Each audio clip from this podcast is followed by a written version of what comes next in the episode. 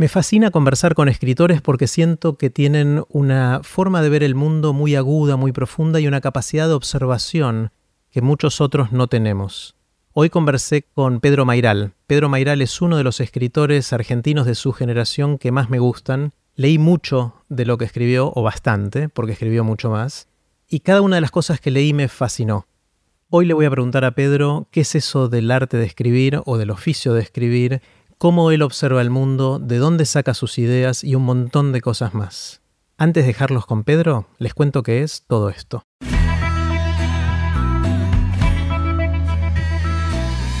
Esto es Aprender de Grandes, el podcast donde comparto lo que aprendo mientras intento aprender durante toda la vida y lo que converso con gente que admiro.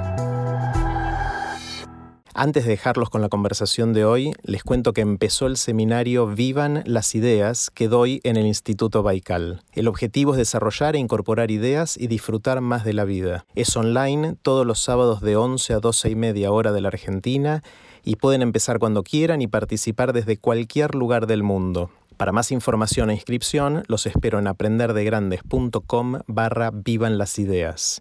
Ahora sí, los dejo con la conversación de hoy. Puse los links relevantes en aprenderdegrandes.com barra Mairal. Con ustedes, Pedro Mairal. Hola, Pedro.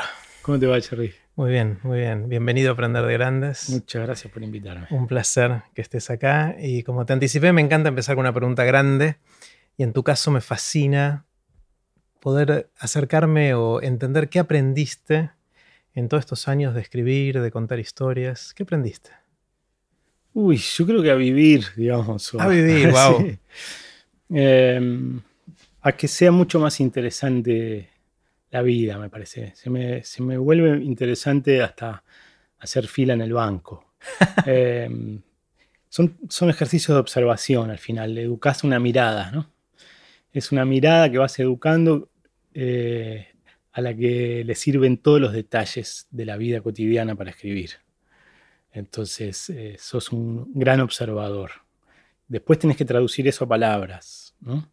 Pero es un ejercicio de observación y cuando digo observación no es solo visual, sino que son los cinco sentidos, ¿no? Entonces, eh, tratar de reproducir la textura del estar vivo en la escritura. Entonces, ¿qué ruidos hay en esa escena? ¿no? Y si hay algún olor o si al describir un personaje, cómo era, le dio la mano, tenían las manos frías, eh, es decir, y el gusto. Es decir, no digo meter los cinco sentidos en cada escena, pero sí tenerlos en cuenta, tener en cuenta lo sensorial en la escritura.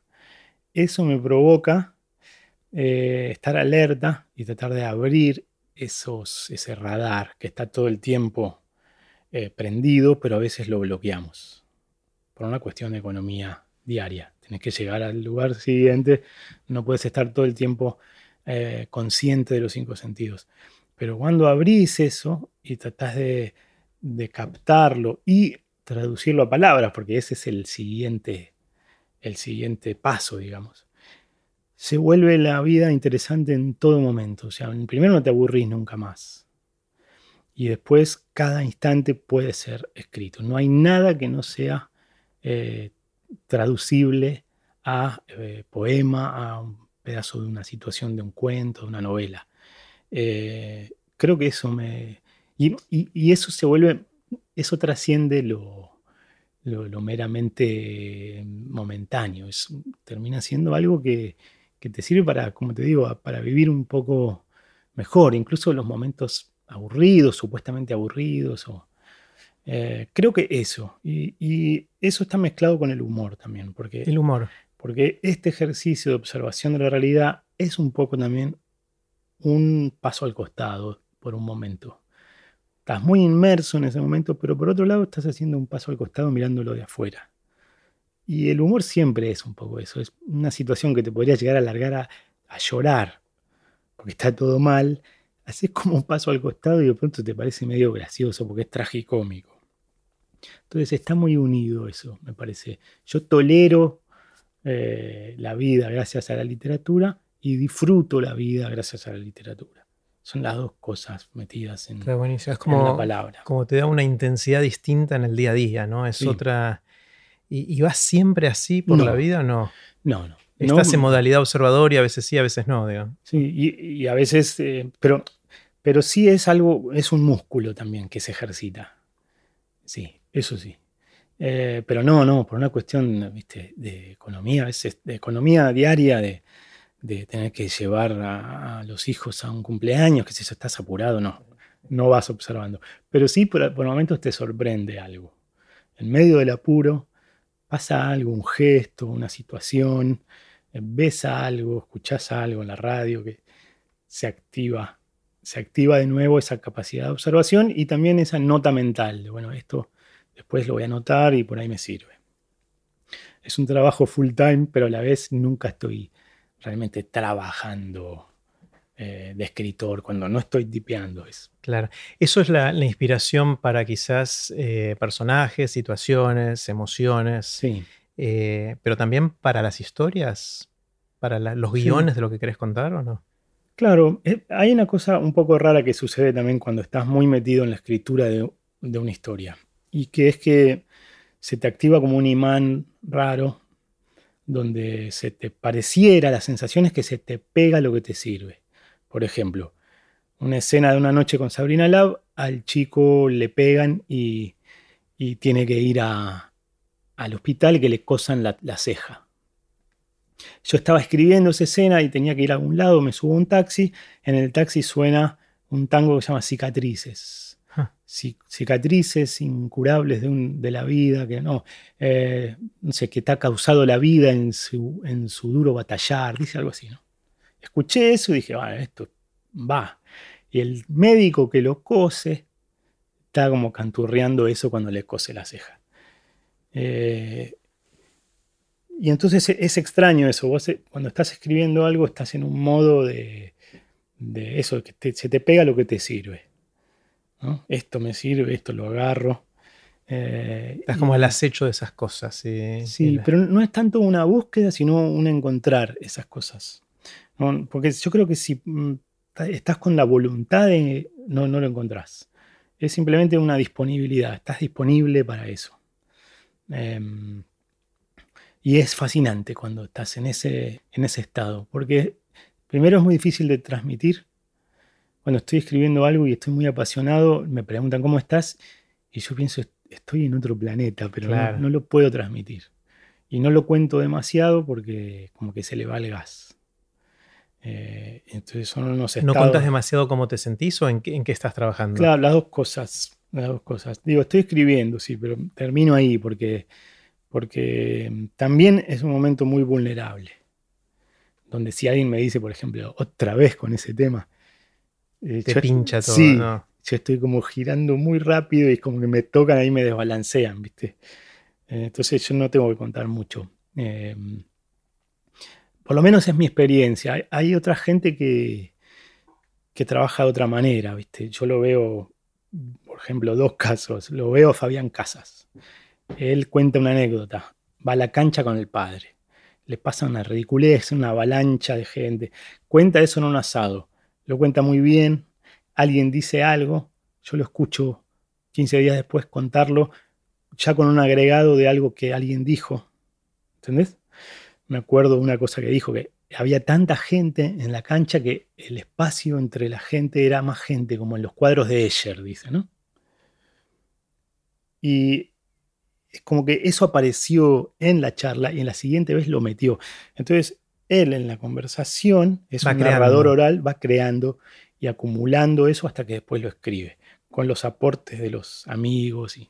Es casi parecido al trabajo de alguien que hace comedia de stand-up, ¿no? De que va probando los chistes y, va viendo de acuerdo a la reacción de la gente. Exactamente, es muy así y es como también aglutinando cosas.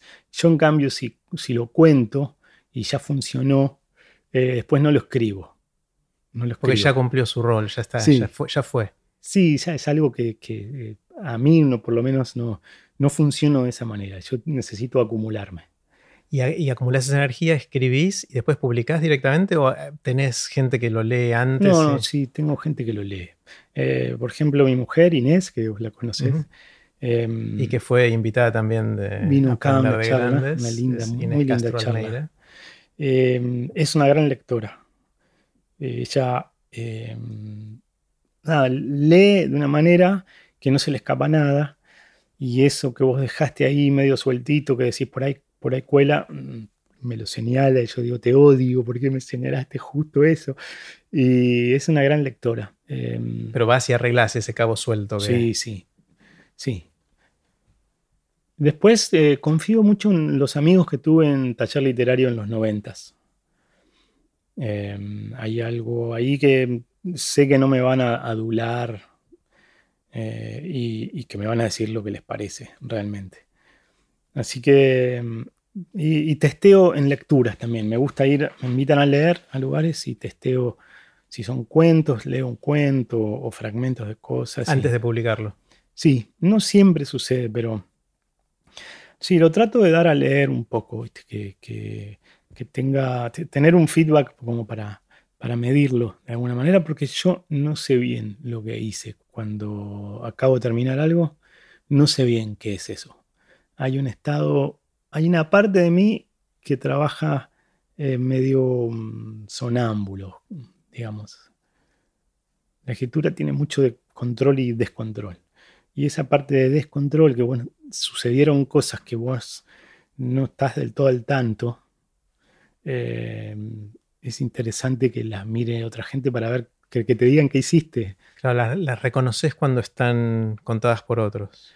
Sí, o leídos por otros, ¿no? Claro. Y cuando haces lecturas eh, con público, ¿qué, ¿qué, buscas en el público? ¿Qué miras? Para ver si algo funciona, no funciona, si está listo o hay que hacerle cambios. Yo me doy cuenta, por ejemplo, cuando se produce una tensión, tensión narrativa. No vuela ni una mosca. ¿viste? Hay algo que estás ahí construyendo en el aire y tenés a la gente en la punta de la silla, así sentados. Eh, después, por supuesto, la risa, ¿no? La risa cuando yo no soy de contar chistes en lo que escribo, pero meto situaciones de tensión que terminan como rompiéndose en, algo medio humorístico. Y entonces, bueno, ahí te das cuenta un poco eso también. Después lo que te dice la gente después, ¿no? Por ejemplo, em, me acuerdo un cuento mío que lo leí en el Malva y era bastante erótico, muy erótico, explícito. Y se me acerca una señora después y me dice al oído, mucha teta, mucho culo, pero yo me emocioné. Y a mí me encantó eso. Me hubiera encantado incluso ponerlo. El pero, el pero, el, pero es la parte central de esa frase. Exactamente, sí.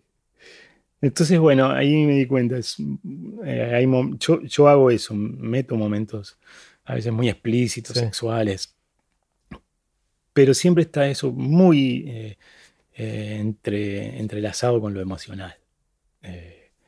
no es una cosa para. No, es, digamos, porno. No, no, claro hay algo muy, muy metido con, la emoción siempre. Una de las cosas que estoy haciendo con alguno de mis invitados, eh, y lo hice con vos, es preguntarle a alguna gente cercana mía que leyó cosas tuyas, que les pregunto qué querría saber de Pedro, y me acabas de hacer de acordar uno, y tengo acá mi teléfono y voy a leerte una cosa que dijo una lectora tuya, a ver. y que viene a lo que acabas de decir. Eh, dice lo siguiente. Eh, vamos a ver, acá está. Dice, amo su forma de hablar de sexo. Porque dice todo lo que todos piensan y nadie se anima a decir. Mm. De forma exacta. Y acá viene la pregunta de esta lectora. Dice, ¿pero solo se anima a manifestarlo con la palabra porque son deseos reprimidos o logra hacer realidad todas sus fantasías? Mirá, qué, qué atrevida la lectora. Em, primero, yo creo que la, yo creo mucho en la, realidad de la palabra. Me parece que es algo real la palabra. Em, por eso la palabra insulta, ofende, eh, choquea, ¿no? Eh, la gente tiene que pedir disculpas después por lo que dijo. O sea, yo creo que la palabra es muy real. Em, y y por otro lado, sí, yendo a la pregunta en sí, hay algo en el carácter de la escritura que tiene también algo de exorcismo, de vivir fantasías o de sacarse destinos paralelos posibles de encima a través de la escritura. Sacarse encima o vivirlo, supongo. Pues. Sí, eh, porque es una manera de vivirlo. Lo vivís, es como un sueño dirigido. Claro. Y lo vivís muy profundamente, eh, porque como te decía hace un rato, estoy metido en ese mundo del cuento eh, de una manera medio intransferible, por lo menos mientras lo estoy, escribiendo. Y las cosas terminan teniendo textura de recuerdo, para mí, las cosas escritas. Eh, entonces, no es tan distinto haberlo vivido en la manera tradicional del término. Claro. Ahora, eh, desde el punto de vista legal, eh, no, claro, no, ah. no, no, lo hizo. Claro. pero dentro de mi cerebro eso sucedió completamente y casi te diría, a veces quizá con más intensidad que, que, lo, que lo, supuestamente vivido.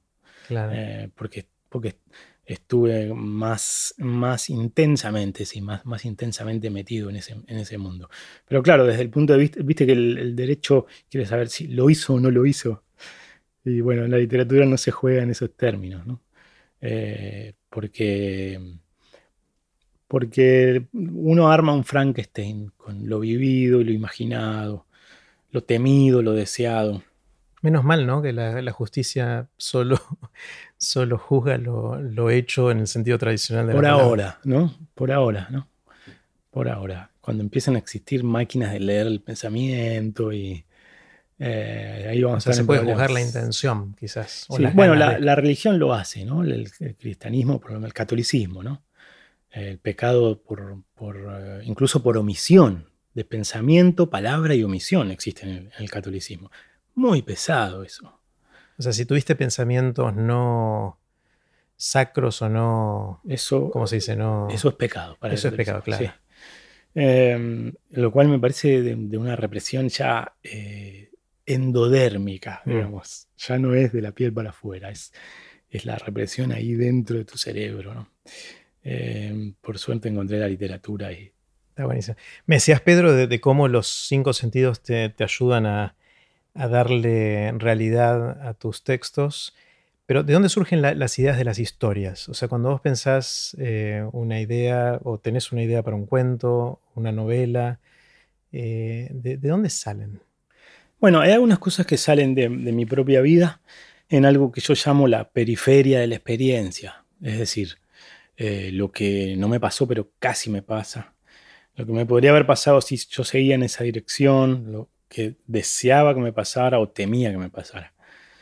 Por ejemplo, em, salgo de acá, ¿no? Y casi me pisa un auto.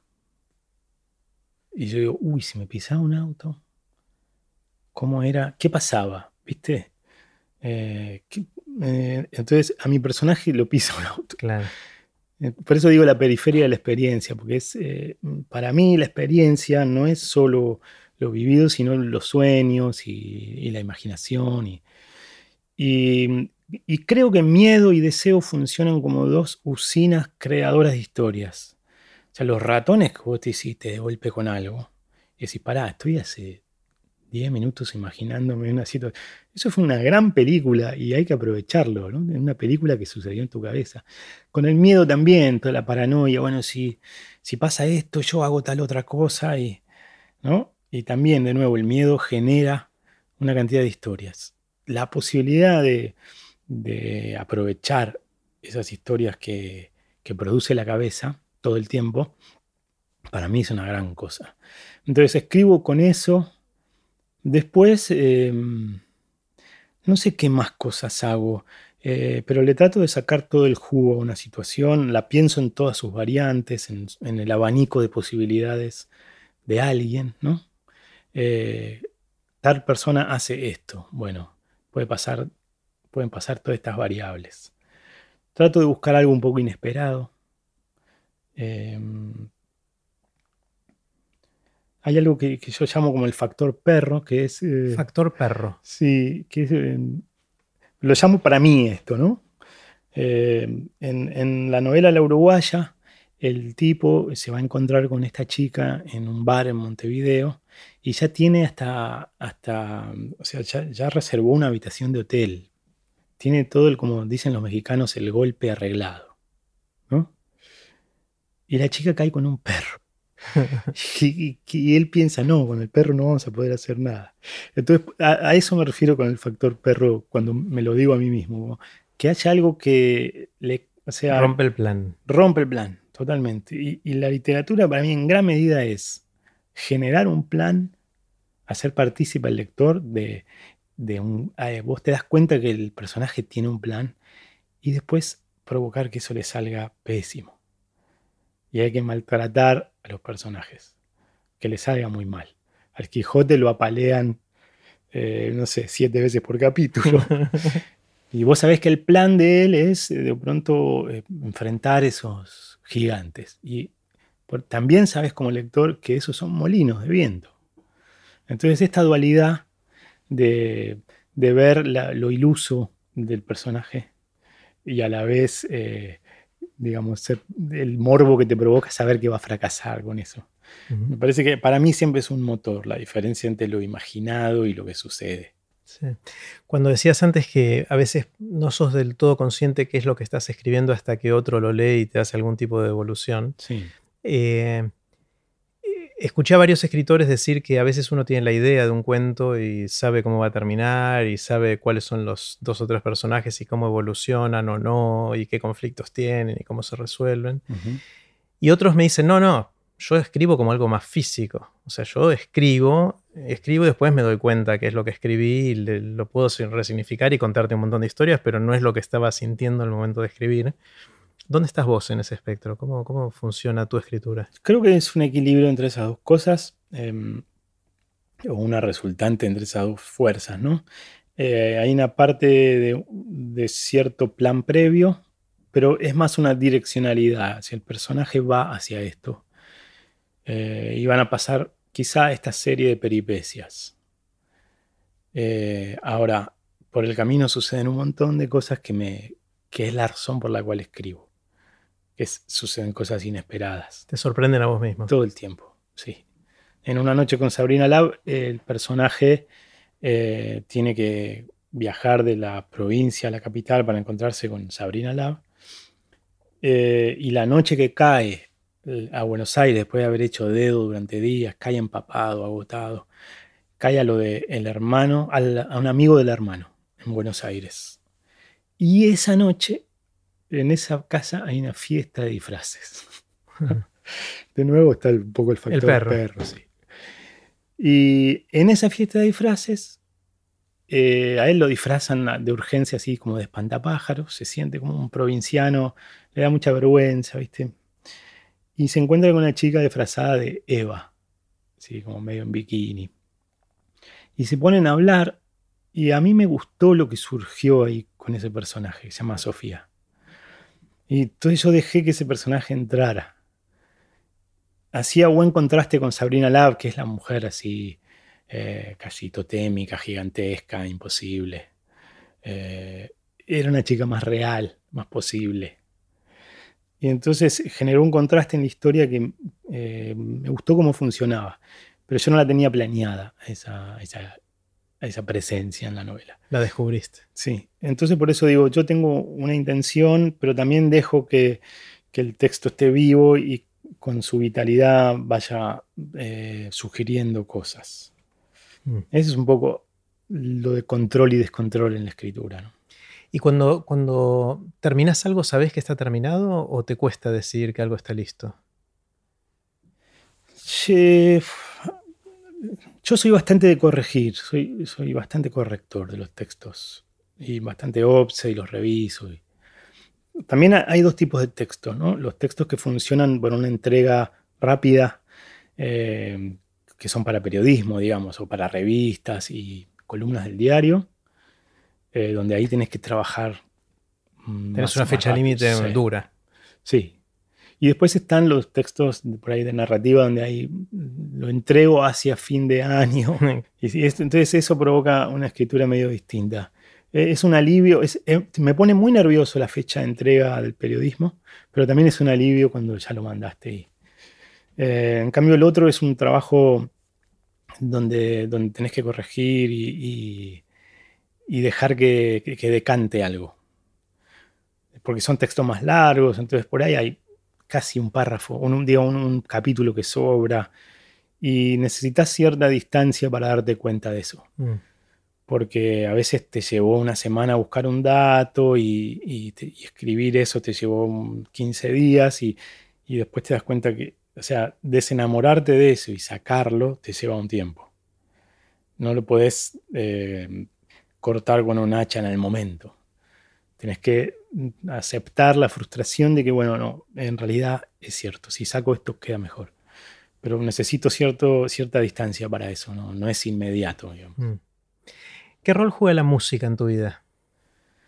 Uy, cada vez más, ¿no? Cada vez más. Eh, primero yo diría que hay algo en lo que siempre me relacioné, que es con la música de las palabras la musicalidad de La musicalidad, así mm. cómo suena algo, eh, la parte más poética del lenguaje, ¿no? que es, eh, qué sé yo, escribir con versos en decasílabos y con rima, eh, incluso con palabras inventadas a veces, pero que tienen una sonoridad.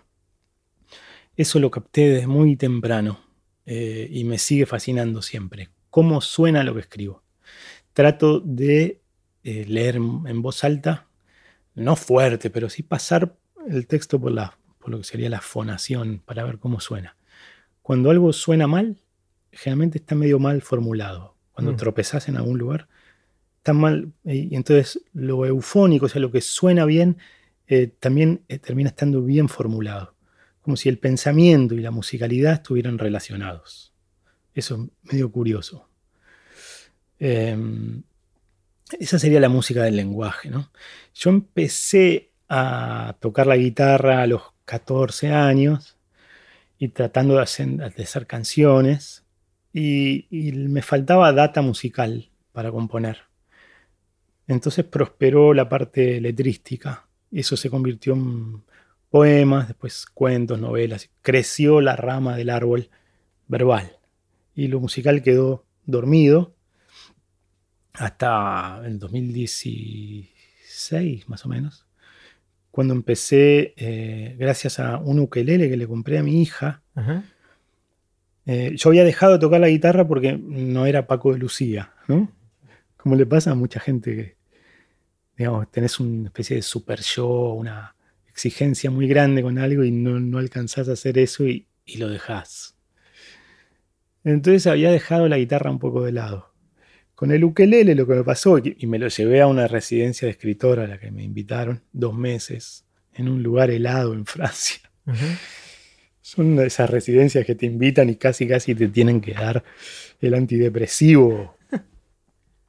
Em, me llevé el ukelele en ese viaje y eso me salvó. Y el ukelele tiene algo de juego, ¿viste? Eh, parece un juguete, pero es un instrumento. Entonces, eh, lo que pasó de raro ahí fue que recuperé el juego en la música, que eso, cuando te, te, avasalla la autoexigencia y el super show con algo, dejas de jugar. Y eso, eso te amordaza y te silencia. Entonces, eh, cuando recuperas la capacidad de juego con algo, vuelve la creatividad. Entonces, eh, volvieron los poemas con cierta melodía. Y volví a componer y después tomé, cuando volví, tomé clases de música y bueno, ya fui pasando de a poco la guitarra y empecé, empecé a aprender un poco de, composición, un poco de armonía. Y ahora estoy componiendo, casi, casi escribiendo más canciones que, otra cosa. Em, y tengo un dúo musical con un amigo, ¿no? Que nos llamamos Pensé que era viernes, estamos de a poquito grabando nuestros, nuestras canciones escribo hace 30 años y hago canciones hace 4, o sea que estoy en mi infancia musical, de alguna manera, ¿no? Pero, pero ya, eh, digamos, tomando el, nombre de, este programa, ¿no? Aprender de grande, yo creo que se puede siempre seguir aprendiendo. Mm. Em, el cerebro es otro, porque no sos una esponja como a los 20 que te aprendes algo de memoria y se te queda para siempre en la cabeza. Eh, la, capacidad de, imprimir las cosas en tu cerebro es menor después de los 40. requiere mucho más esfuerzo para lograr lo mismo. Más repetición, ¿no? Eh, Yo para aprender un cover de una canción ahora eh, las tengo que tocar muchas veces. Las tengo que tocar muchas veces. En cambio, las canciones que yo tocaba un par de veces a los 20 todavía me las acuerdo. Em, pero por otro lado, tenés mucha más data. Tenés mucha más, eh, una ampliación del espacio eh, cognitivo. Y entonces eso provoca algo muy distinto. Muy distinto. En general, por ejemplo, en la literatura, las novelas de la gente de 40 para arriba suelen ser más, tienen, suelen tener más capas geológicas vitales. Y se ve, se ve, o sea, sí, es, una carga temporal, ¿viste? Es una carga temporal. Eh, hace un tiempo hice para, para, para Now, hice un taller. Now, para los que nos están escuchando, es una de las iniciativas que tiene Inés, eh, la pareja de, Pedro, que tiene que ver con generar experiencias para gente que ya pasó cierta edad. Sí. Di un taller para gente de 60 para arriba. Y mm, era interesante la relación que tenían con el espacio, con la ciudad. Aparecía mucho esto de, en esa esquina antes había un baldío, después una mm. estación de servicio, después hubo una gomería esa capacidad para ver eh, en time lapse, digamos, el tiempo acelerado en un mismo espacio, eh, a mí me resulta fascinante y creo que es algo que le hace mucho bien a la escritura. O sea, mostrar las capas de tiempo eh, que tiene la gente. Claro, que un escritor joven no lo tiene todavía. Sí, que pueden tener, puede tener otras cosas, ¿no? Porque el escritor joven por ahí tiene una vinculación con cierto mundo que, que, no conoces y, también puede tener una energía verbal extraña y un, tono coloquial, digamos, hay distintas cosas. Pero esa carga temporal eh, es algo que se va adquiriendo con el tiempo. Y entonces a la hora de ahora de, escribir canciones me doy cuenta que va que voy teniendo como una perspectiva distinta de, de, la vida y las canciones son como cuentitos en tres minutos de, una especie de síntesis o de concentración vital. ¿Viste? Eh, algo así, Jerry. Ah, está buenísimo. Eso con respecto a la Es un cuentito con su banda sonora, de alguna manera, que, que recupera lo multisensorial que fue quizás la inspiración que de, la que hablamos al principio, ¿no? vuelve, vuelve a tener otros sentidos más involucrados que está, está bueno. Pero con, todo lo que es la armonía musical y, el hechizo de la música, que es muy curioso, es muy curioso. ¿Por qué una sucesión de acordes es emocional? ¿Por qué? ¿Es cultural eso o está en algún lado del cerebro metido? Metes el dominante y después una séptima y después el cuarto el quinto, ¿viste? Eh, Yo no, sé, por ejemplo, cuán universal es que los acordes mayores son más vibrantes y felices y los acordes menores son vistos como más tristes. No sé si eso es occidente o si eso es universal. Hay una experiencia de Bob McFerrin muy buena con la escala pentatónica y él dice que la escala pentatónica es universal. El, viste que va saltando de nota en nota. Ese, es muy lindo ese video. Buenísimo. Y, él dice que eso sucede en todo el planeta. Em, quizá más que esto de los acordes mayores y menores. ¿no? Yo no sé si es algo que aprendimos o, es algo que pasa con la nota misma, que, parece más luminoso el acorde mayor y el acorde menor. Al tener un semitono corrido provoca cierta idea más oscura o melancólica. No sé. Eh. Pero es una, es una hechicería que se puede aprender, eso es lo interesante. Mencionaste un poquito al pasar, pero me quedó picando esta idea de que para poder crear hay que poder jugar. Sí. Eh, y que recuperar esa idea lúdica de relacionarse con la materia que uno está moldeando, jugando, es, crítica. Quiero ir un poquito más profundo. ¿Cómo es ese juego? ¿Cómo... Es un juego muy serio. Eh, no es eh, una estupidez, viste, de jugamos. viste, los chicos cuando Dicen, ahora eh, somos piratas y saltamos al barco y lo prendemos fuego. Y, o sea, están metidos de una manera que... Es la realidad. Es, la realidad, sí. Entonces, por eso digo, la, palabra juego a veces provoca una idea medio livianita, ¿no? Y no es eso, ¿no? sino que es, es eso, de meterse de lleno a esas reglas, ¿no? Y, pero también tiene mucho de quitar eh, a un lado, hacer a un lado el juez interno que te dice, eh, no sos tan bueno, hmm. ¿no? Eh, esto ya se hizo, otra vez, ¿viste? Una cantidad de cosas que, son unos no gigantes que uno tiene en la cabeza. Em, en esta residencia que te contaba en Francia, fui, eh, fue invitado también Washington Cucurto, Santiago Vega, escritor argentino, poeta. Su seudónimo es Cucurto. Y él escribe, pero en ese viaje se puso a pintar. Y pintaba como un desaforado. A la noche, después de, ir a algunos bares a tomar unos vinos, eh, me hacía despegar carteles de publicidad de papel. Entonces volvíamos con unos rollos y sobre esos papeles grandes él se ponía a pintar con acrílicos. Y me gritaba desde el cuarto al lado, Pedrito, mirá, estos son cuadros de un tipo que no sabe pintar. Y era muy impresionante la capacidad expresiva.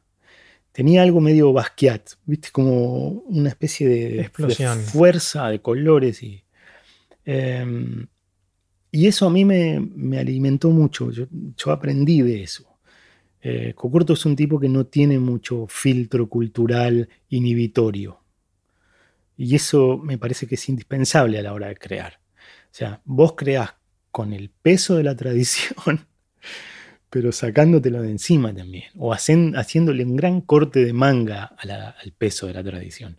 Porque si vos estás muy consciente de la tradición de tu disciplina, no haces nada. Es como una columnata griega eh, que, te, que te silencia. Entonces tenés que realmente hacer un corte de manga eso, porque sos un chanta profundo y necesitas serlo. Porque eh, ¿quién dice que vos eh, estás autorizado para jugar con la literatura universal? Vos mismo. y nadie más que vos mismo. Nadie te va a habilitar. Tenés que ser vos el que se saque encima el gran no. Eh, esto parece sencillo, pero es muy difícil, es muy difícil. Eh, cada uno tiene que encontrar la manera de hacer esto eh, como pueda, con la, con la herramienta que pueda. En alguna época los blogs sirvieron, porque fueron una herramienta para escribir eh, sin querer hacer literatura. Menos pretenciosa. Claro, eso, eso era muy curioso. La gente escribía en los blogs contando algo cotidiano y esa soltura en la escritura, tenía algo de medio coloquial, resultaba mm, bueno, muy natural para leerlo y a la vez muy vivo.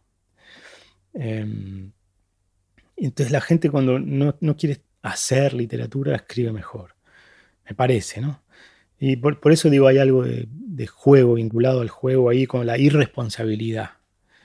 Eh, un amigo estaba escribiendo un blog sobre su trabajo de lavacopas en Estados Unidos y contaba que iba a fumar atrás al, parking lot ese americano horrible con ese alambrado de rombos, ¿viste? Y la nieve sucia. Y iba también una chica que era mesera eh, y los dos tiraban como este humo y vapor en el frío, ¿viste? Y lo describía muy bien iba contando en su blog esas anécdotas de lavacopas en Estados Unidos. Y yo le dije, che, me parece que ahí hay una novela. ¿Para qué dice eso?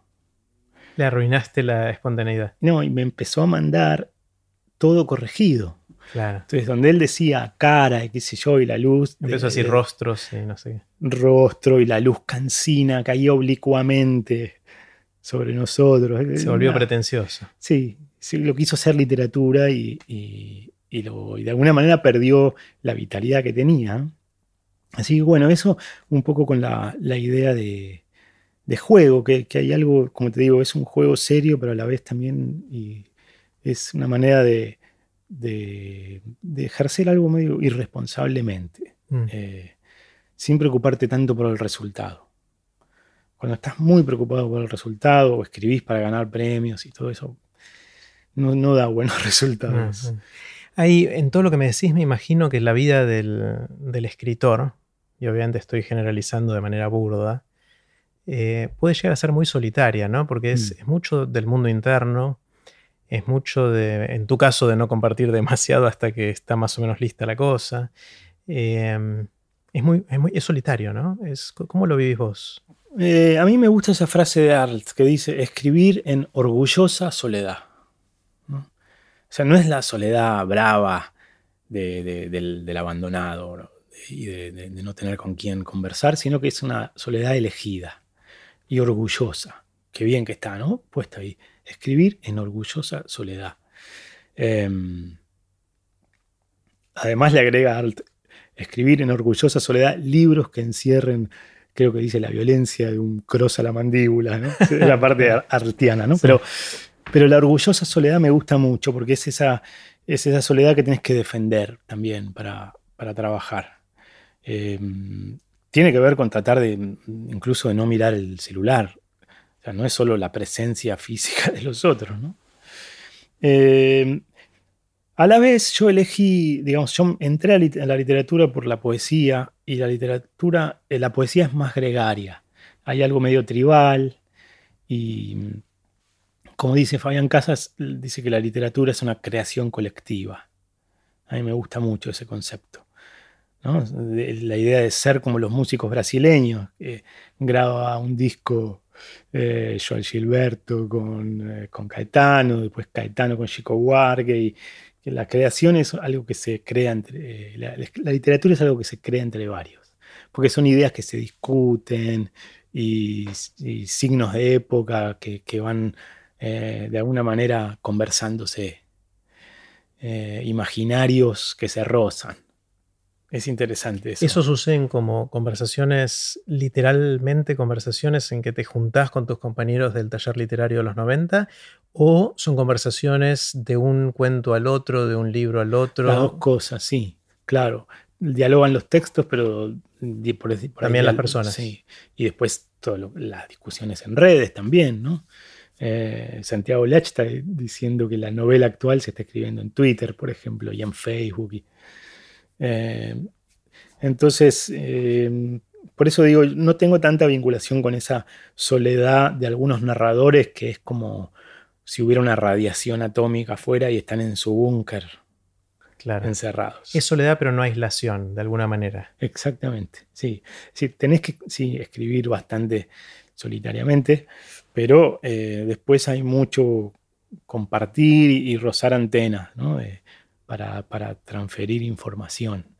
¿Y, caracterizarías esa comunidad o ese ambiente como colaborativo o competitivo? ¿Dónde está en ese, en ese rango, de, mm. en ese espectro? Interesante eso, Jerry. Mira, em, yo lo veo como colaborativo. Eh, lo competitivo, en todo caso, yo siento la escritura como una carrera de fondo. Es conmigo la competencia. Claro. Eh, pero saber que están los demás por ahí me, Hay un aliento del tigre ahí, ¿no? me afila, sí, me afila, claro, el aliento del tigre.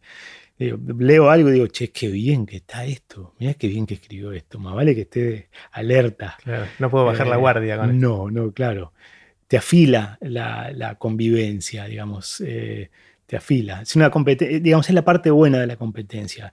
Después la parte de tratar de aplastar al otro, eso no me interesa nada. Y hay mucho en el ambiente literario porque es muy chiquito el espacio, entonces vos pones un pie y 500 sienten que le estás pisando su lugar. Entonces, ¿Qué, quiere, eh, decir pisar? No, se me ocurre cómo puedes poner un pie que pise el lugar. No, bueno, hay, hay, una, qué sé, hay mucha gente enojada siempre, qué sé yo, en todos lados. ¿no? ¿Eso es porque escribís un tema que era el tema del otro o porque...? Todo, todo, todo. O sea, vos, eh, vos sacás la cabeza fuera de la ventana y ya ofendés, digamos. Eh, tenés que saber lo que es así. Hay, hay mucha gente a la que le gusta lo que haces y hay gente que no le gusta yo lo aprendí muy temprano eso con, el premio Clarín y, tenía 28 años cuando se publica Una noche con Sabrina Lau.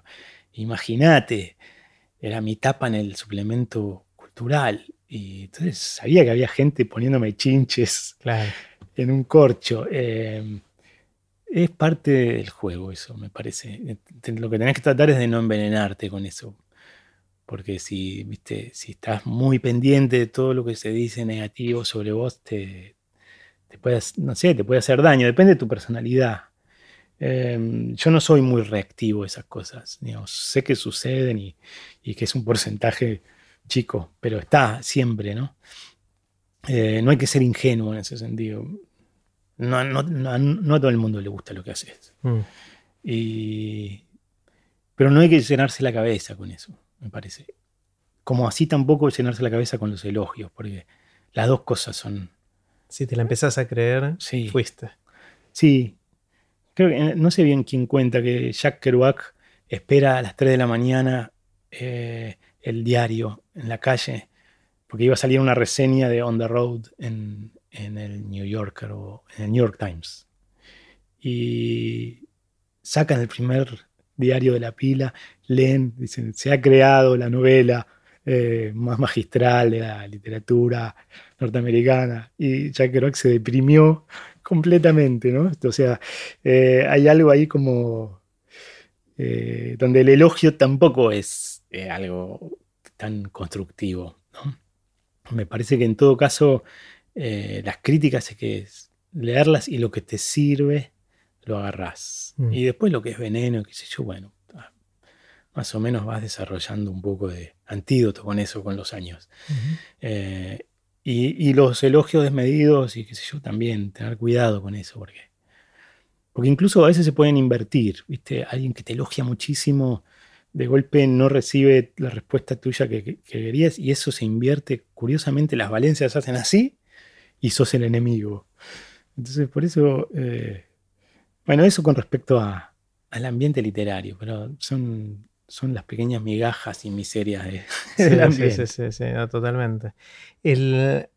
una de las cosas que me, cuesta ver porque no estoy suficientemente cerca es cómo uno se vuelve un escritor profesional. O sea, hay muchísima gente que escribe eh, porque le gusta y escribe de chico o lo toma más grande y hace talleres literarios o escribe por su cuenta y eh, talleres de escritura creativa, digo, ¿no? Y eh, pero de repente hay algunos que deciden, me voy a dedicar a esto, esto va a ser mi dedicación principal, voy a, entre comillas, trabajar de esto, esto va a ser mi, inclusive mi forma de sustento económico.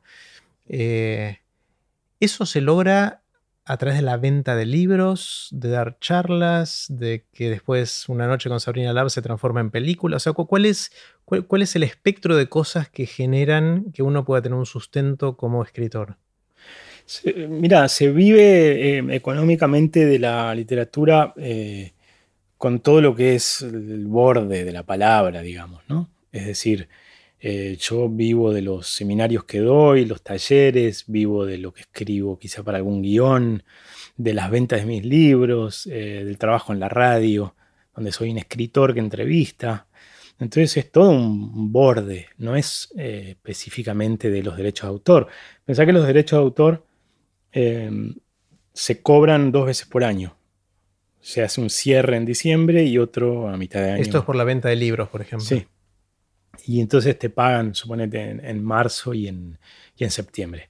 Pero claro, mantener una familia con, dos ingresos anuales, por más que fueran grandes, eh, es difícil. Entonces, em, tenés que hacer en general varias cosas a la vez, lo cual para mí beneficia bastante a, a la creatividad de los escritores. Los escritores argentinos suelen tener bastante diversidad de mundos y eso se los da el hecho de que hay que hacer 500 cosas. Te la tenés que rebuscar. Sí, para mí las cosas que te obligan a salir de tu casa e ir a, trabajar a distintos lugares eh, enriquecen tu, escritura. La idea del escritor becado de alguna manera. Eh, bueno, dale, tenés todo el día de punta a punta para escribir tu libro, en un lugar inmaculado con los lápices afilados. no sé, no sé, te puede llegar a, volver loco eso, si, si no estás muy inspirado. En cambio, que te pasen cosas y el revolcón de la ola no viene mal. Mm. Eh, es difícil, pero, pero me parece que que hay que hacer trabajos varios para, en el ambiente literario todo el mundo hace eso, ¿no? todo el mundo tiene cinco trabajos, ¿no? Em, ahora, hay que tener cuidado también con la idea del escritor profesional. Me parece que ahí hay, de nuevo, perder el juego y, tener algo tomarse muy en serio es medio peligroso. El sentarte a escribir tu, tu obra maestra. Mm. ¿Viste? Mm, no sé cómo puede salir eso. Eh, hay algo en la creación que, de- donde, viste, cuando dicen el, crimen no paga, la voluntad en la voluntad en el arte paga, pero tarde. Es decir, yo puedo eh, pelarme las pestañas escribiendo un libro me lleva mucho trabajo. Es probable que ese libro no salga bien, pero todo eso que practiqué para el próximo, que lo voy a escribir más relajado y olvidándome, me va a servir. Eso, eso es muy curioso. ¿no? Por eso digo, el profesionalismo en, el arte es un arma de doble filo. Eh, me gusta mucho la palabra, digamos, eh, vocación en el sentido del llamado. A mí me gusta pensar eso, es el llamado de la literatura, más que la profesión. Eh, creo que sí. Bueno, está esta frase de, de, de- de Onetti que le dijo a Vargas Llosa, que él era un- como un oficinista, ¿no? que tenía que ir todos los días a escribir. En cambio, eh, Onetti decía a sí mismo, yo, para mí... Ah, no, no, era, era, con- era, no, era medio fea la frase, porque usaba la, la figura de la esposa y el amante. Mejor no, no No. recordarla. No, los tiempos cambiaron y esa frase pasó a ser Sí. incorrecta. Sí, Eh, sí hay, hay algo con, digamos, con la con el- el- la profesionalización de los escritores que puede ser una pérdida para mí de la frescura y de, Mm. no sé, ah, para mí siempre hay que conservar un costado un poquito artesanal, eh, un, un costado un poquito amateur. No sé cómo se hace, cada uno lo hace a su manera. Yo me estoy escapando todo el tiempo de eso, Tratás de, de huir. todo el tiempo me desplazo. Mm. ¿Escribís con virome, con lápiz, en la compu? ¿Cómo, cómo es tu proceso físico de escribir? Eh, depende un poco, ¿no? Porque, la, la- por ejemplo, los poemas, las letras de canciones se pueden escribir hasta en, no sé, en un cuaderno, en una servilleta de un bar, pero los- ya la narrativa eh, ya necesito un procesador de texto, porque... Para buscar dónde fue la última vez que mencionaste un personaje. O... No, no, no, por, por el hecho de que, de que la sintaxis más larga Mm. a mí me requiere cierta prolijidad. Tengo un cerebro bastante desprolijo. Cuando escribo narrativa en cuadernos es una, es una tachadura absoluta. Mi- mis estructuras sintácticas son medio recursivas, ¿viste? Armo la frase, pero después vuelvo y la vuelvo a medio armar. Y hay algo medio rizomático, de, de- no sé cómo llamarlo, son como unos rulos Ujú. Eh, que el procesador de texto me beneficia mucho porque me da una prolijidad que me, me resulta más claro a mí, la sintaxis. Mm. El cuaderno eh, está medio congelado eso, queda como detenido, ¿viste? Y, y- y tengo que pasar en limpio, porque quedó muy desprolijo, te- te- tengo que pasar en limpio. Entonces, por eso digo, eh, la poesía admite la escritura a mano, pero la narrativa, para mí, por lo menos, no. Mm. Eh, puedo escribir una página de urgencia y algunos fragmentos, unos párrafos a mano. Pero no un cuento, menos una novela. No, y tengo mis cuadernos, siempre llevo mis cuadernos encima y anoto cosas y, y hay, una, hay una parte de, de acopiar pequeñas observaciones y todo que sí puede ser Mm. manual. Pero la escritura de, de ya de la ficción y no ficción necesito hacerla ya con, el- con la computadora. Mencionaste un poquito al pasar, Pedro, a los blogs, Sí. eh, que fue esta furia que surgió, no sé, 2004, 2005, 2006 y ahí empezó a explotar.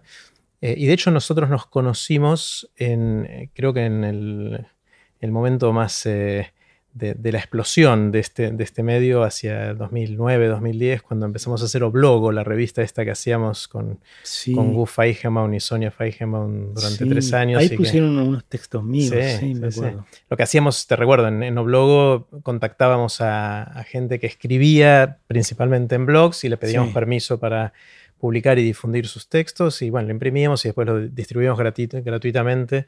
Así perdimos también un montón de plata, pero hicimos un montón de amigos, conocimos mucha gente y tuvimos una buena excusa, una buena razón para leer un montón. Entonces en esa época yo leí un montón de lo que estaba sucediendo en la blogosfera, ¿no? En, todo ese... Y, como vos decís, fue un momento interesante porque la gente empezó a, a compartir cosas que quizás no tenían la aspiración literaria siempre que que es lo que uno solía acceder a través de lo publicado, porque lo publicado pasó por un editor, una editorial, un corrector, o sea, por un montón de procesos más institucionalizados que había antes, que es lo que empezó a suceder en este momento de los blogs. Y para mí fue una, época bastante fresca en, ese sentido, en el cual la promesa era la democratización de los canales de distribución de los textos y de la literatura y todo eso, donde eh, había una utopía en la cual ese rol de controlador de qué se publica y qué no que tienen las editoriales desaparecía. Pero bueno, pasó el tiempo, los blogs, sigue habiendo blogs obviamente, pero no tienen el rol que tuvieron entre, yo diría, entre el 2005 y el 2013, 2014, que fue el, que probablemente el rango. ¿Qué, pasó ahí? O sea, volvimos a cómo era el mundo antes y seguimos teniendo que pasar por el editor y el, el que nos va a publicar. Eh, ¿O hay alguna manera de, hacer real esa promesa de que todos los que quieran compartir algo escrito puedan hacerlo? Pasó Facebook. Pasó Facebook. digamos, los blogs eh, eran muy atractivos eh, por, la plataforma de escritura, pero también funcionaban como un principio de red social. Entonces vos linkeabas en una columna a la derecha de tu página los blogs que a vos te interesaban. Entonces cada uno era un poco editor. O sea, la figura de, bueno, vos sos escritor, pero también sos editor. Eh, y eso Facebook se lo fue comiendo, se, fue comiendo la parte de interacción social, con el atractivo de las fotos y, más cosas de, Facebook que no conozco bien porque no, no tengo Facebook. Pero sí tengo Instagram, entonces veo que Instagram se comió más la parte visual, Twitter se comió la parte de... Se llama microblogging, ¿no? Claro eh, frasecitas cortas. Y claro, los blogs ahora son, viste, abrís un blog y pasan esos, esos, ¿cómo se llaman? Como unos cardos del lejano oeste, te aúlla un lobo el fondo. Em, pero funcionaron en su momento. Eh, hay una plataforma que a mí me gusta bastante ahora que se llama Medium. Y que, viste. Eh, es como un blog colectivo, esencialmente. Sí, pero vos tenés tu página y es una página blanca, sin banners ni cosas molestas. Eh, y entonces, bueno, me parece que eh, a mí me resulta muy mezquina la plantilla de Facebook, ¿viste? Esa letrita, fondo gris, esa letrita horrible. Me, resulta muy feo para los textos. y y bueno, qué sé yo, Instagram no permite mucho texto, ¿no? No, tiene mucho sentido el texto en Instagram. Sí he colgado poemas leídos, cosas cortas en audio, por ejemplo. Filmar el texto eh, escrito y leerlo. y a la vez me parece que, bueno, con, con, todo esto la gente sí tiene capacidad para, comunicarse. ¿no?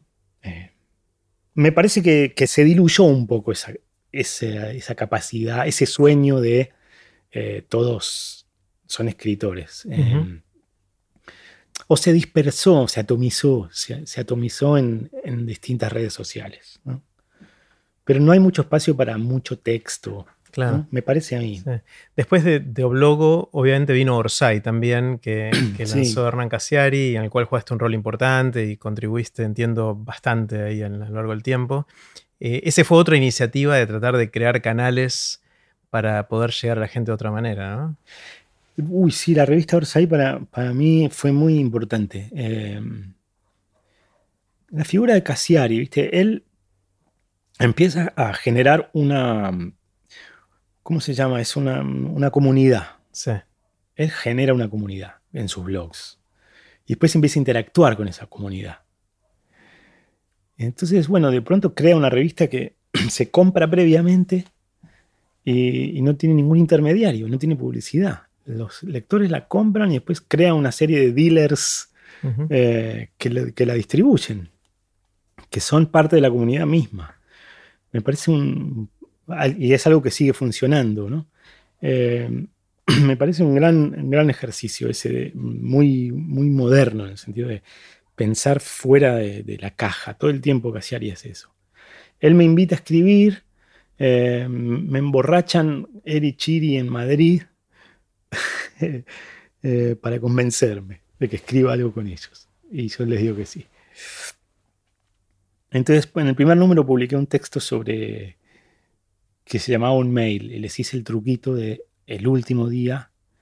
En realidad empecé un mail de disculpas diciéndoles que no me salía el texto, pero seguí escribiendo, seguí escribiendo. Y ese era el texto. El texto era un mail así de, de 14 pantallas para abajo. y eso fue una reflexión de todos esos años de escritura y cómo estaba funcionando el escribir online como una especie de superpoder eh, que teníamos, una generación bisagra que tuvo un, papel, un, pie en lo analógico y en el papel y un pie en lo digital, y cómo en ese traspaso eh, éramos como el hombre araña cuando acaba de adquirir el superpoder que todavía no lo controla y se, pega a golpes. ¿no? Em, porque escribir online es una gran herramienta, pero también te puede destruir. Eh, a veces perdés completamente tu tiempo y no hiciste nada. Hiciste esta calecita de redes sociales y diarios y qué sé yo, y no, no trabajaste, ¿no? Entonces, eh, a eso me refería con un superpoder raro. Eh, eso, eh, digamos, Cassiari con Orsay me habilitó un lugar que es un, pie un poco más en lo popular. La idea de la revista. Salir, sacar a la literatura del tupper cerrado, eh, prestigioso. También la historieta es eh, literatura, hacer guiones para la, tele, hacer guiones para el cine. Eh, hay una cantidad de cosas que son literatura, que están vinculados a lo literario y que no son menos importantes. Escribir para revistas, por ejemplo. Em, la figura del folletín, que sería una historia por entregas, que lo hacía ponerle Dickens, ¿no? Yo escribí ahí una, una, historia que se llama El Gran Surubí, que está distribuida en los seis números de, 2013. O sea que tenía que entregar algo cada dos meses. Y la figura del folletín hace que vos tengas que escribir algo que tiene un gancho al final para que el lector quiera después eh, seguir leyendo y comprar. una serie de Netflix, es lo mismo que una serie de Netflix eso me habilitó a mí en el, Gran Surubí a que la historia fuera mucho más poderosa, porque eh, primero lo que me pasó fue que no me salió en prosa y la escribí en sonetos, pero no como en un esnovismo, sino porque fue la manera en que me salió. Eh, la narrativa a veces requiere mucha explicación, ¿viste? Eh, trasfondo socioeconómico y psicológico del personaje, tienes que explicar muchas cosas. Y como no me salía eso, y yo estaba muy mal en ese momento, anímicamente estaba muy destrozado, em, usé la estructura del soneto que yo ya había venido escribiendo, que eran los pornosonetos, como si fueran estrofas como el Martín Fierro, digamos. Hice correr la, historia a través de esa, de esa especie de forma estrófica, digamos. Y se lo mandé a Cassiari pidiéndole disculpas, le mandé los primeros 10 sonetos, le dije, ya sé que no es lo estipulado, lo que habíamos eh, planeado, te pido mil disculpas. Y Cassiari con fuegos artificiales me dice, está buenísimo. Esto es brillante. Eh, es un gran editor en ese sentido. Y me dijo, escribilo todo ahora, no a lo largo del año. Y cada capítulo va a tener 10 sonetos y, son... Él vio más la estructura que yo. Eh, y lo del folletín. Entonces, eh, para mí la revista Orsay funciona como una. Es, algo que me, saca de, la columnata griega de la literatura, ¿viste? Me saca de ahí, me lleva a la revista. Me, obligaron eh, a hacer un taller en el bar Orsay. Y fue un taller tan lindo que eh, ahora se juntan sin mí.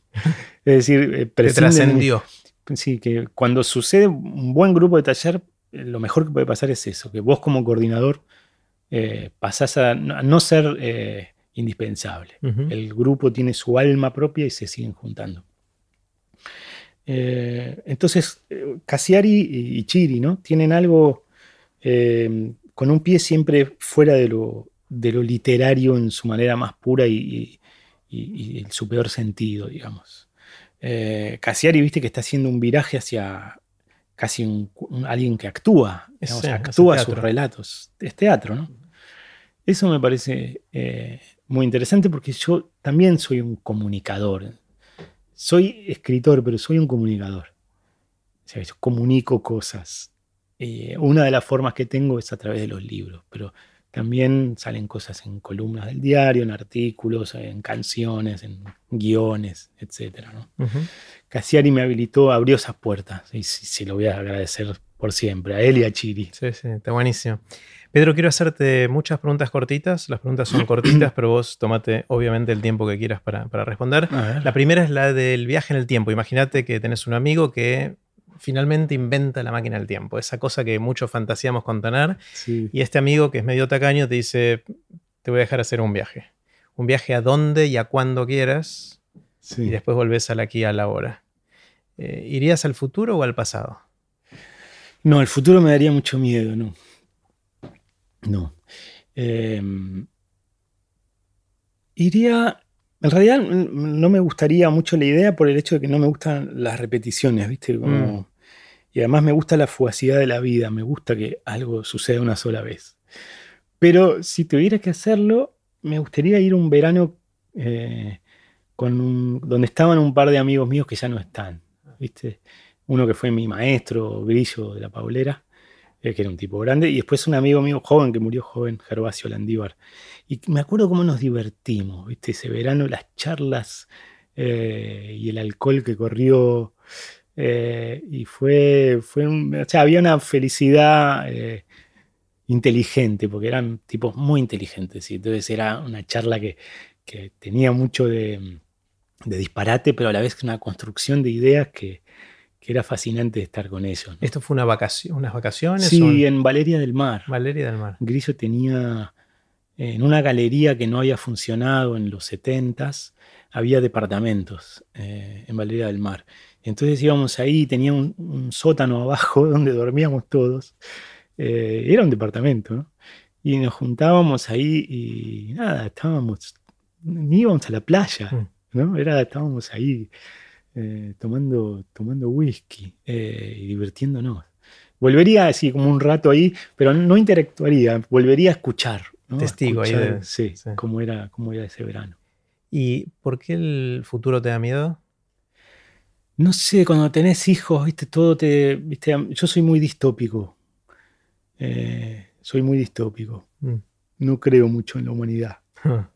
Creo en los individuos, digamos, en la gente mejora de por sí se salva, qué sé yo, pero la humanidad como gran animal me parece muy suicida, muy, muy autodestructiva y, estamos haciendo pelota todo y me da la sensación de que eh, aunque nos quejamos y hay muchas cosas horrendas, estamos por ahora en un, en un delicado equilibrio que tengo miedo que se pierda mm. y entrar en una zona de no sé bien qué, mm. grandes guerras y hambrunas y cosas climáticas horribles. Por eso no me gustaría ir para allá. Hmm. Eh, si sucede, que suceda despacito. Claro, claro. ¿Hay algo, Pedro, que sepas hoy que no sabías cuando estabas empezando, a, digamos, a escribir y tenías, no sé, 20 años? Todavía estabas tocando un poquito la guitarra. Sí. Eh, ¿Hay algo que sepas hoy que le, te gustaría decirle a ese Pedro más joven? Eh, por ahí que no, que no, que no se angustie con, la incertidumbre, ¿viste? Parece que a mí la incertidumbre me provocó mucha angustia eh, cuando largué. Yo empecé medicina, pero el ciclo básico y, toda esa etapa fue difícil. Eh, y la palabra terminó siendo mi casa. Las palabras, ¿no? La palabra sola parece la palabra de Dios. Las palabras, ¿no? Terminaron siendo mi casa y, mis preguntas y, mi zona de incertidumbre. Me llevó tiempo descubrir eso y sentirme eh, que tenía ahí como una, eh, un espacio que me amparaba, ¿viste? hecho de palabras. Eh, por ahí, sí, igual no serviría de mucho porque tenés que encontrarlo solo eso. Mm. O sea que los consejos así. la sabiduría no se transmite de esa manera. ¿no? no, no, para nada. Es como cada uno tiene que encontrar las cosas a su tiempo, ¿no? Claro, claro. Eh, ¿Hay algo que sientas, Pedro, que opinás que es distinto a lo que opina la gente que está cerca tuyo, que te rodea? Sí, no sé, por ejemplo, si pienso en mi edificio, ¿no? Por ejemplo, yo prefiero, em, prefiero, estar por momentos eh, en riesgo que estar todo el tiempo vigilado. ¿no? Veo que la gente le, está teniendo mucha confianza a la vigilancia total. ¿Viste? La cámara, el ah. reconocimiento facial, toda esta cosa que avanza. A mí me da un poco, me da pánico eso. siento que hay algo ahí, eso mal usado es siniestro. Prefiero que haya zonas donde no se filma y estar un poquito en riesgo en algunas partes del día que estar con la vigilancia total. Es en general tiendo a ver que todo el mundo prefiere la vigilancia total. Mm. En mi edificio. En tu edificio, pero no, creo que es más, más allá de eso, ¿no? sí. Em, Mañana me afanan y opino lo contrario, ¿no? Digo, no, no, pongamos cámaras por todos lados. Pero eh, habiendo sido afanado varias veces y todo, igual creo que nada, que, no se puede ir hacia un lugar de, vigilancia total. Me parece mm. es el infierno eso. ¿Hay algo, Pedro, en lo que hayas cambiado de opinión, que decías la cosa va por acá y después te diste cuenta, no, en realidad va para allá? No, estoy eh, abierto a, escuchar para dónde va el lenguaje inclusivo. Me suena feo, me suena feo, no puedo hablar con la E ni, ni escribo con la E por ahí mando un, todes o amigues, pero lo hago en un. Todavía medio como en broma y en, en circuitos. Y sos muy consciente que lo estás haciendo, ¿no? lo tenés incorporado. Pero empiezo a entender que para algunas mujeres eh, ese, eso que llamamos el neutro masculino, eh, las sienten que se la dejan afuera. Empiezo a entender eso y estoy dispuesto a escuchar y ver para dónde va eso. Eh, eso, me parece. Eh, y además, bueno, mm, convivo con, mujeres que me, irán aleccionando mi hija con el tiempo. ¿no? Eh, el lenguaje está vivo y, se va, y va, cambiando y va mutando. Y hay que ver si, si eso va a decantar después y caer y, hasta la calle. Hasta que la señora que atiende en la verdulería no hable con la E, lenguaje inclusivo es un poquito exclusivo, pero, pero bueno, son cambios en el lenguaje. Lo que no me gustaría que suceda es que sea una imposición desde lo estatal. Viste que el Estado obligue a escribir de determinada manera los textos institucionales. Tiene que ser una opción, no tiene que ser una obligación. Mm. Em, entonces, por eso te digo, antes me burlaba un poco del lenguaje inclusivo y, eh, aunque no lo hiciera muy manifiesto. Pero ahora estoy dispuesto a escuchar para dónde va. Porque además me interesan las mutaciones del lenguaje, me fascinan. ¿Qué son las cosas que te asombran, que te sorprenden, esas cosas que ves y quedas maravillado? Eh, toda grabación y video de Paco de Lucía me fascina. Él y Camarón de la Isla cantando. Hay algo en el flamenco que no sé por qué, porque no tengo un costado andaluz. Tengo un costado español, pero no, no andaluz. Pero me pega en un lugar emocional muy fuerte. Eh, me fascina. hay algo en la, lo esperado y lo inesperado en el flamenco que, me, pega muy fuerte. Eh, bueno, la música y también lo, que te decía al principio, la observación cotidiana. Pequeñas cosas todo el tiempo me, gustan. ¿no? Mm. Eh, Así que no, no, digamos, sí estoy enfocado en la música ahora, pero siempre la, me maravillo por cosas diversas. ¿Hay algo, Pedro, en lo que creas que no puedas probar o demostrar? Sí. Creo que hay algo que nos trasciende. Pero no lo puedo demostrar. Eh, digo, el pensamiento que tenemos y la capacidad cognitiva y el lenguaje y todo es es una de las maneras para percibir, pero a la vez es, mm, todavía se sabe muy poco, no sé si se va a poder probar, pero hay, hay algo en nuestra parte animal y natural que mm, de lo que conocemos poquísimo, me parece. Sabemos muy poco de, esta parte de fluidos nuestros, somos parte de una cosa que, fluye y, se mueve y se muere y nace, qué sé yo. Incluso una parte mineral también, que no, necesariamente está viva, que, no, que nos, me parece que nos trasciende completamente y que la, capacidad eh, intelectual, eh, por más grande que sea la filosofía, sigue siendo es esa, esa leyenda de los ciegos que tocan a un elefante, ¿viste? Que uno toca la pierna y dice un elefante es como una columna, el otro toca la cola y dice un elefante es como una víbora, em, etcétera, etcétera. Uno toca el costado y dice un elefante es como una casa. Me parece que somos así con el, con el lenguaje y la, y la capacidad de raciocinio. Es una cosa muy limitada. Hay algo que es mucho más grande y diverso pero no lo puedo probar. probablemente porque está fuera del lenguaje y, como dicen los lingüistas, no existe nada fuera del lenguaje. Yo creo que sí. Pero todavía no tenemos palabras para eso. Suponete que viene un cataclismo. Cataclismo que así, de un día para otro, borra el conocimiento humano acumulado hasta la fecha y a vos te dan la responsabilidad o la oportunidad o el desafío de escribir un párrafo, dos o tres líneas que en pocas palabras capturen lo que para vos es lo más importante de la sabiduría que mm. teníamos y que gracias a esas palabras tuyas se van a preservar para los que tengan la tarea de la reconstrucción. ¿Qué dirías? Hay una, hay una frase de Chekhov que a mí me gusta citar, que no sé si la cito bien, pero que eh, dice que en una carta dice que la tarea de un escritor no es acusar ni perseguir, eh, sino defender al condenado incluso cuando... defender al culpable, incluso cuando ya fue condenado y juzgado. Me gusta mucho esa idea, porque ubica a la figura del escritor fuera de lo que es la moral y la ley y demás. Vos casi como escritor sos como la madre de, de tu personaje y del otro. Eh, eso hay una idea de empatía total, ¿no? No quiere decir justificar a alguien, sino tratar de explicarlo. La literatura tiene que ir a ese lugar.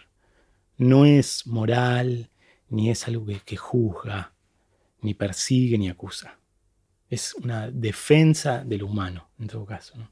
Mm. sé si lo estoy citando bien a Yejos, pero algo así dice. ¿no? Mm.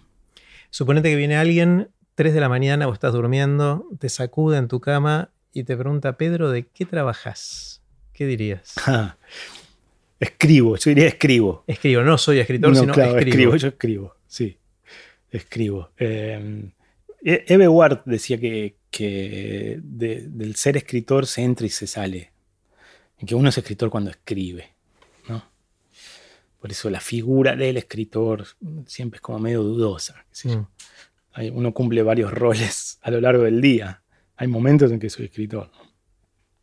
Por eso escribo me gusta más. Es como. Porque además escribo diversas cosas. Desde, canciones hasta guiones de cine. Entonces, por eso escribo. ¿Qué haces?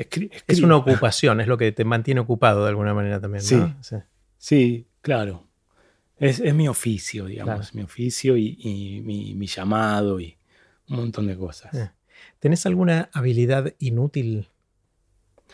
No sé si es tan inútil, a mí me sirve mucho, pero yo interrumpo un libro y cuatro años después me acuerdo exactamente dónde, incluso en qué parte de la página estaba. Eh, me acuerdo todos los personajes y es como que puse pausa en la película de Netflix y, se retoma todo automáticamente en mi cabeza. Eh, es, como un superpoder raro. Mm. Eh, puedo interrumpir un libro y años después lo retomo y parece que no lo hubiera interrumpido. Mm. No sé si eh, a todo el mundo le pasa, pero es como una habilidad que a mí me resulta muy beneficiosa. Está bueno, está buenísimo.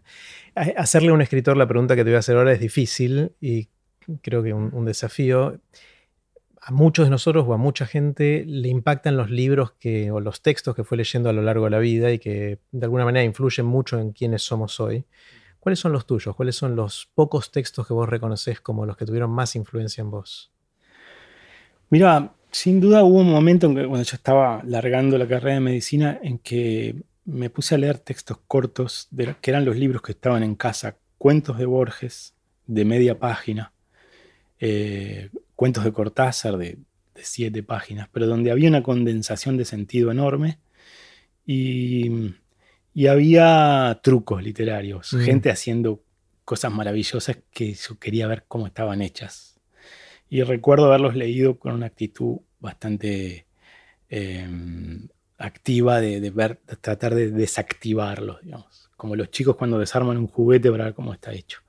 Yo creo que esos textos, sin duda, y, los poemas, la, poesía de Vallejo, de Neruda, eh, me, formaron muy fuertemente.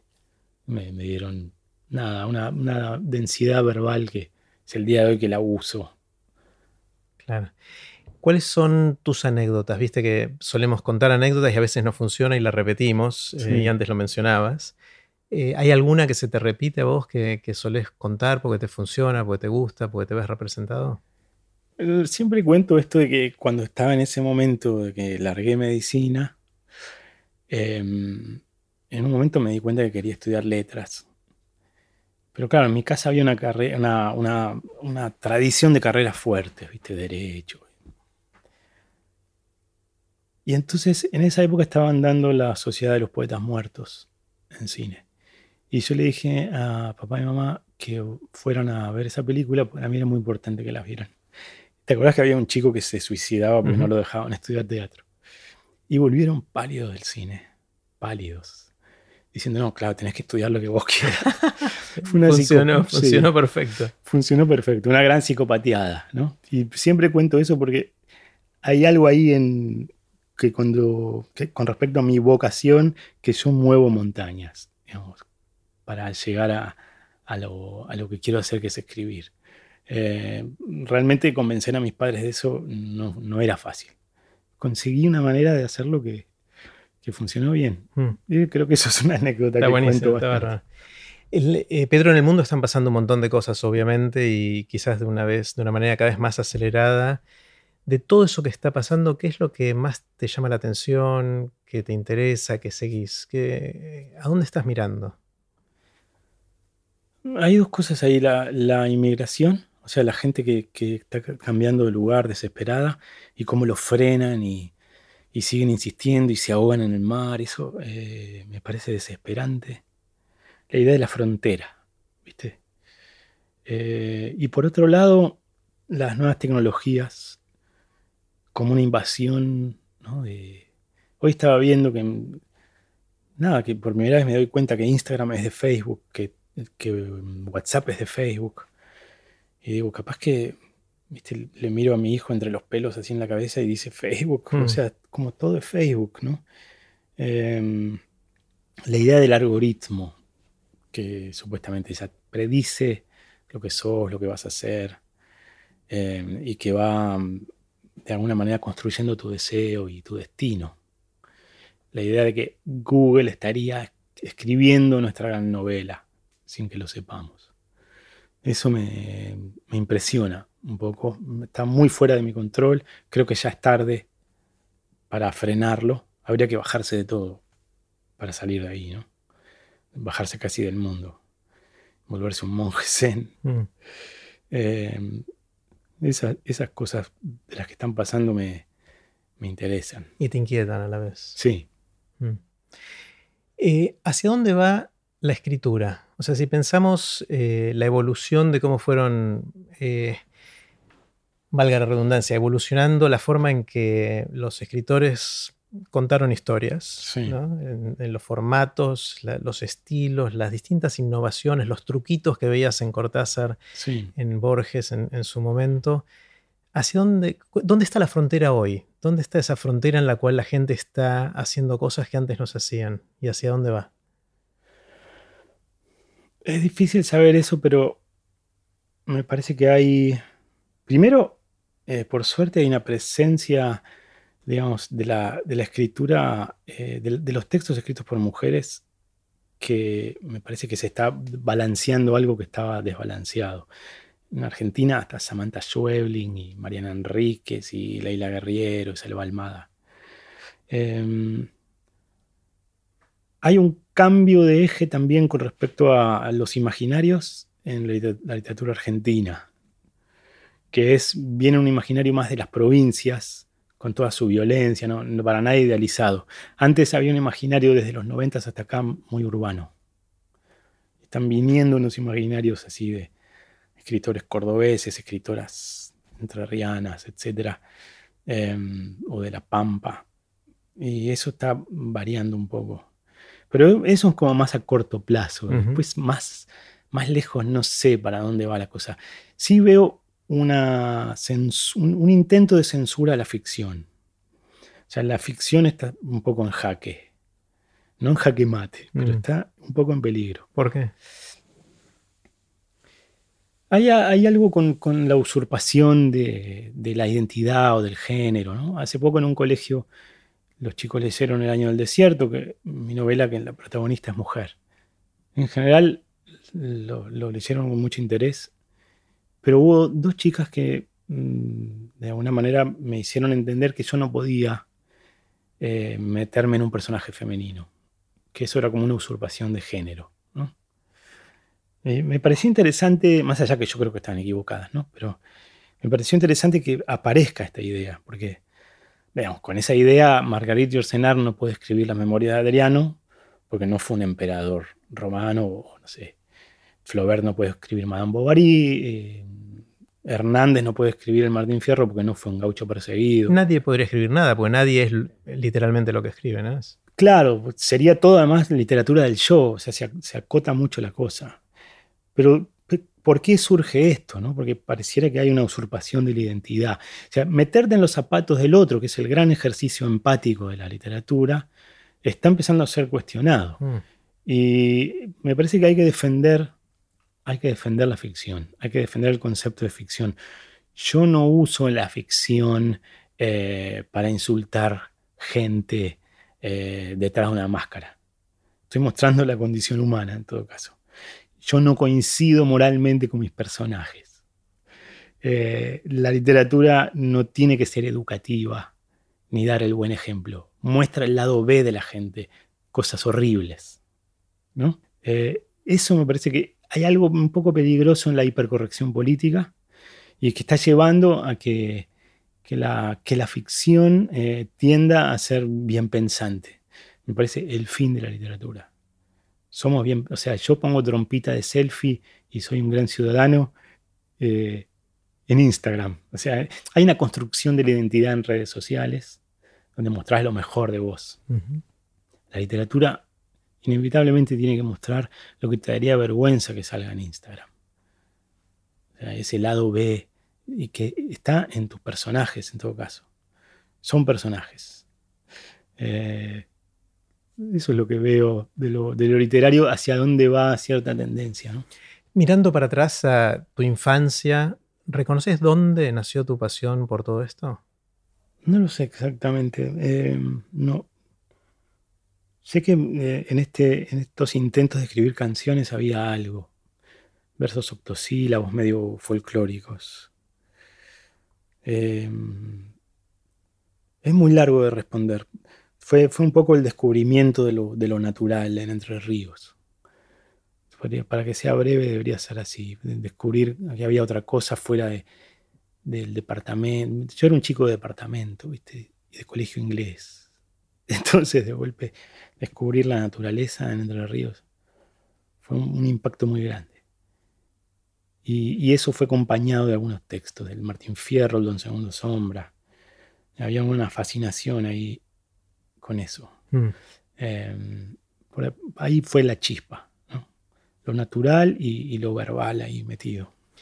Eh, ¿Cómo hacemos para ayudar a otros a encontrar o descubrir o desarrollar pasiones? Eh, la pregunta eh, tiene un foco inicial en los más chicos, pero se aplica por ahí durante toda la vida y, está motivada por esta sensación de que si alguien encuentra algo que lo apasiona, tarde o temprano lo va a desarrollar, va a encontrar cómo aprenderlo, va a hacerse amigos con la excusa de eso, va a contagiar esa pasión y todo va, a funcionar más o menos bien. En cambio, si uno no encuentra nada que lo mueva, es probable que todo lo contrario pase, ¿no? Entonces, me interesa mucho como padre y como educador y todo eso, buscar inspiración en cómo ayudar a que otros desarrollen su pasión. ¿Por dónde crees que puede ir? Sí, por eso me ocurre algo como contraintuitivo, que no, lo puse en práctica, pero a veces me da ganas de decirle a, mi hijo como, eh, todos estos libros los puedes leer, pero esos que están ahí no se pueden leer. Y poner ahí lo mejor. Lo mejor, claro. Hay algo en el, acto de la lectura que es un poco eh, antisocial, ¿viste? Como ya el hecho de enfrascarte con algo acá. Sí. Eh, te estás abstrayendo del mundo, te estás escapando. Eh, tiene que tener algo de eso la lectura. Em, y después no, bueno, yendo a una cosa más lógica, yo trato de contagiar entusiasmo. cuando, cuando hablo de literatura, cuando, cuando doy mis seminarios, trato de contagiar entusiasmo, creo que es lo único que se puede hacer. Y después el otro, eh, en todo caso, con una chispa de ese entusiasmo, eh, hace su propio camino. Pero la pasión es un camino muy personal. No, no, no, no se puede. No, se puede como te doy mi pasión. Es intransferible y es el camino que cada uno hace de, libro en libro, de canción en canción, de película en película. Y, tiene mucho de prueba y error. Y es, tu esfuerzo subiendo la montaña. ¿Viste? No, no te la puede contar nadie. Eh, a los que nos vienen escuchando o viendo todo este rato, quizás eh, algunos todavía no leyeron nada tuyo hmm. eh, y algunos por ahí le da ganas después de haberte escuchado. ¿Por dónde empiezan? ¿Qué les sugerís que lean primero? Lo que encuentren. Lo que encuentren, porque como te decía recién, el camino del libro en libro es muy personal. Mm. Y hay gente que lee Salvatierra, mi novela, y me dice, esa es la mejor novela. Después otros dicen algo parecido del Año del Desierto o de la Uruguaya, Una noche con Sabrina eh, no, no les podría como... Creo, ojalá, digo, cualquiera de mis libros sirva de puerta de entrada a mis otros libros. Eh, creo. Y, los, lectores te inventan, te, de alguna manera te, eh, te forman a vos y se hacen una idea. Con su propio recorrido. De... Sí. Ah. Mi mamá tenía en la mesa de luz la foto de Albert Camus. Entonces, claro, mi Albert Camus es distinto del de mi mamá. El de mamá estaría medio idealizado, casi estaría medio enamorada de Camus, viste, con el mayo del 68, francés y demás. El existencialismo, para mí es otra cosa, es el autor del extranjero. Entonces, eh, los lectores te, te infieren, te van armando con lo que, con lo que leen de vos, lo que escuchan de vos, leen tus libros y piensan quizá esto lo hizo, quizá esto no lo hizo. Entonces por eso no, no me no dirigiría mucho esa, esa construcción. Bueno, lo voy a hacer yo entonces. ¿Qué vas a recomendar? no leí todo, leí algunas de tus cosas que me encantaron, las que leí. En novela voy a recomendar Salvatierra, ah. eh, porque a mí me impactó mucho. Me impactó mucho el, la idea de, la obra que pega la vuelta y que se vuelve a unir al principio. No voy a decir más para que no sea spoiler. Sí. Eh, y en cuento Hoy Temprano. Mira. Hoy Temprano eh, me fascina. Leí mucho, no mucho, varios de tus cuentos. Algunos los publicamos en un blog hace, mucho. Sí. Pero, pero Hoy Temprano me, me identifica mucho, me identifica mucho porque viví muchas de las cosas que contás ahí y también me gusta esta doble línea de tiempo que hay ahí, que de nuevo lo estoy diciendo en un código de no spoilear demasiado, en el cual hay un viaje, pero el viaje es la propia vida. sí. Eh, sería medio cortasariano eso, todos los viajes el viaje, ¿no? Sí. Todos los viajes de la vida a un lugar están contados en un solo viaje. Qué bueno que te guste ese cuento, me alegra porque yo lo, lo quiero mucho ese cuento y, y son esos cuentos que se escriben una vez en la vida, me parece. Ah, sí. Sí. ¿Por qué? No sé, pasó algo con ese cuento.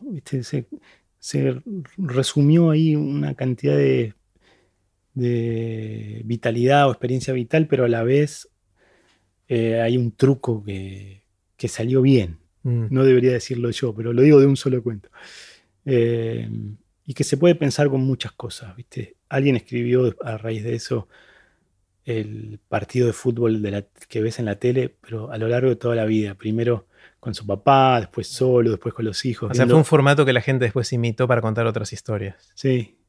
Sé que hay, algo que, con lo cortasariano que tiene y demás, pero también hay algo muy personal ahí. Y, por eso digo, se escriben una vez en la vida porque tiene una, una especie de, llegada a ese cuento que me, trasciende completamente. No sé, funciona incluso en inglés. Eh, mm. a pesar de que tiene muchísimos guiños locales. Sí, habla de, titanes en el ring. Claro, sí, sí. Funciona también en inglés. Yo lo probé leyéndolo cuando me invitan a una universidad a leer y, no es buena la traducción tampoco, quizá la que leí antes. Ahora hay una mejor. Pero también funcionaba cuando se entiende el truco. Ah, hay algo de que se te ordena en la cabeza, ¿viste? Hay estructuras de la literatura. A mí me pasa con Borges te cae algo medio como una estructura que, te, forma una constelación en tu cabeza. Y eso, eso no sucede mucho con muchas veces, digamos. Está buenísimo. Bueno, para los que quieran leer hoy temprano, es un cuento muy cortito. Sí. Eh, voy a poner el, link porque está online el cuento. Sí, está, está. Eh, voy a poner el link en aprenderdegrandes.com barra Mairal ese va a ser el, link. Y está eh, leído por mí en Ahí está grabado. Sí, sí, sí. Así que vamos a poner los links para que, la gente pueda leerlo o escucharlo. Ojalá, ojalá les guste. Eh, va con mi recomendación. Bueno, Pedro, un gustazo. Me encantó, me encantó conversar. Muchas gracias. tengo ganas de salir a leer alguno de los otros textos que escribiste. Dale, después contame. Dale, dale. Gracias por invitarme, Jerry. Un placer. Así terminó la conversación que tuvimos con Pedro Mairal. Puse los links relevantes en aprenderdegrandes.com barra Mairal. Espero que les haya gustado tanto como a mí. Recuerden que pueden suscribirse para no perderse ningún episodio de Aprender de Grandes en aprenderdegrandes.com. Los espero en el próximo episodio de Aprender de Grandes, cuando les cuente lo que aprendo en mis intentos por seguir aprendiendo durante toda la vida y en las conversaciones que tengo con gente que admiro. Chao.